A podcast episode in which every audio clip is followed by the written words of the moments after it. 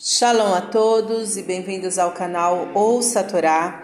Vamos à terceira aliada do livro Devarim, que está em Devarim, capítulo 1, versículo 22, e nós vamos ler até o versículo 38.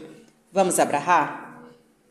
Baruch atah Adonai, Eloheinu melech haolam, asher barabanu mikol hamim venatan lanu et torato, Baruch atah Adonai noten hatorá. Amém. Bendito sejas tu, eterno nosso Deus, Rei do universo, que nos escolheste dentre todos os povos e nos deste a tua Torá. Bendito sejas tu, eterno, que outorgas a Torá. Amém. E chegastes a mim, todos vós, e dissestes: Enviemos homens adiante de nós e que nos espiem a terra e nos informem o seu idioma, o caminho pelo qual subiremos e as cidades às quais entraremos. E agradou aos meus olhos esta coisa, e tomei dentre vós doze homens, um homem de cada tribo, e dirigiram-se e subiram ao monte, e vieram até o rio de Escol, e espiaram a terra, e tomaram em sua mão o fruto da terra e o trouxeram a nós. E informaram-nos o seu idioma e disseram: Boa é a terra que o Eterno nosso Deus nos está dando. E não quiseste subir e fostes rebeldes à ordem do Eterno vosso Deus, e murmurastes nas vossas tendas e dissestes: Por que o Eterno nos odiou? Tirou-nos da terra do Egito para nos entregar nas mãos do Emoreu, a fim de destruir-nos. Para onde nós estamos subindo, nossos irmãos fizeram com que se derretesse nosso coração, dizendo: O povo é maior e mais forte do que nós. As cidades são grandes e fortificadas até os céus e também filhos de gigantes vimos ali.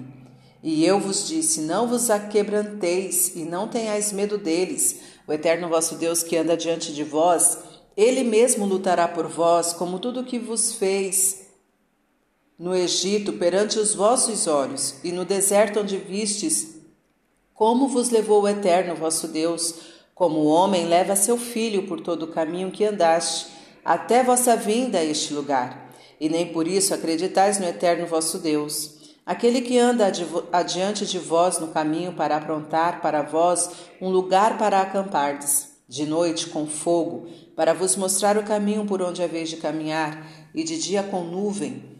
E escutou o Eterno a voz das vossas palavras, e irou-se e jurou, dizendo: Nenhum destes homens, desta má geração, verá a boa terra que jurei dar a vossos pais, exceto Caleb, filho de Efuné, ele haverá, e a ele darei a terra em que pisou, e a seus filhos, porque perseverou em seguir no temor do Eterno.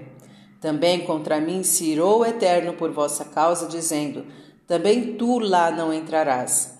Josué, filho de Nun, que está diante de ti, ele entrará ali.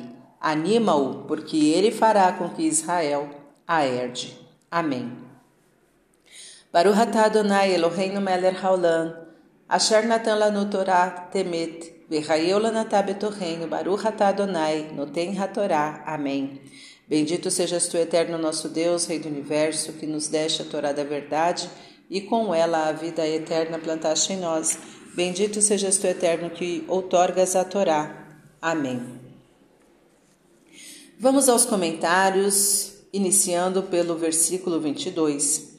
E nos informem o seu idioma para que saibam a que povo pertence. Versículo 32. Nem por isso acreditais no Eterno. Essas palavras de Moisés ao povo foram palavras de torrerá, que significa admoestação, com sentido moral positivo.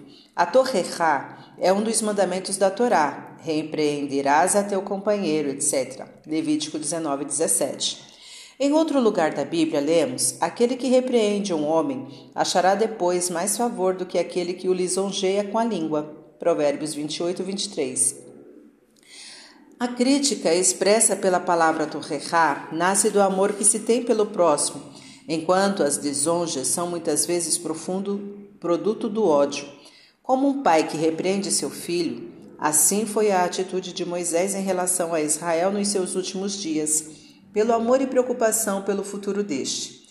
Que significa o preceito de Torrejá? Os sábios da lei nos dizem que isso se deve ao fato de que não existe indivíduo independente, pois ele faz parte de uma sociedade. O homem não é responsável unicamente pelos seus atos, mas também pelos atos de, todos, de todo o povo. Kol Israel Arevim Zebazé. Todo judeu é responsável pelo seu irmão. Se é que existe o mal, ainda que eu não o tenha cometido, sou responsável por ele, pois devo remediá-lo, assim como cada membro do corpo humano é solidário com os outros. Por isso e pelo que os sábios veem na Torrechá, ela é um produto do amor e não do ódio. Fim dos comentários. Tá gostando do conteúdo do canal? Então curta, comenta, compartilha. Se ainda não é inscrito, se inscreve, ativa o sininho e fique por dentro das novidades. Shalom a todos!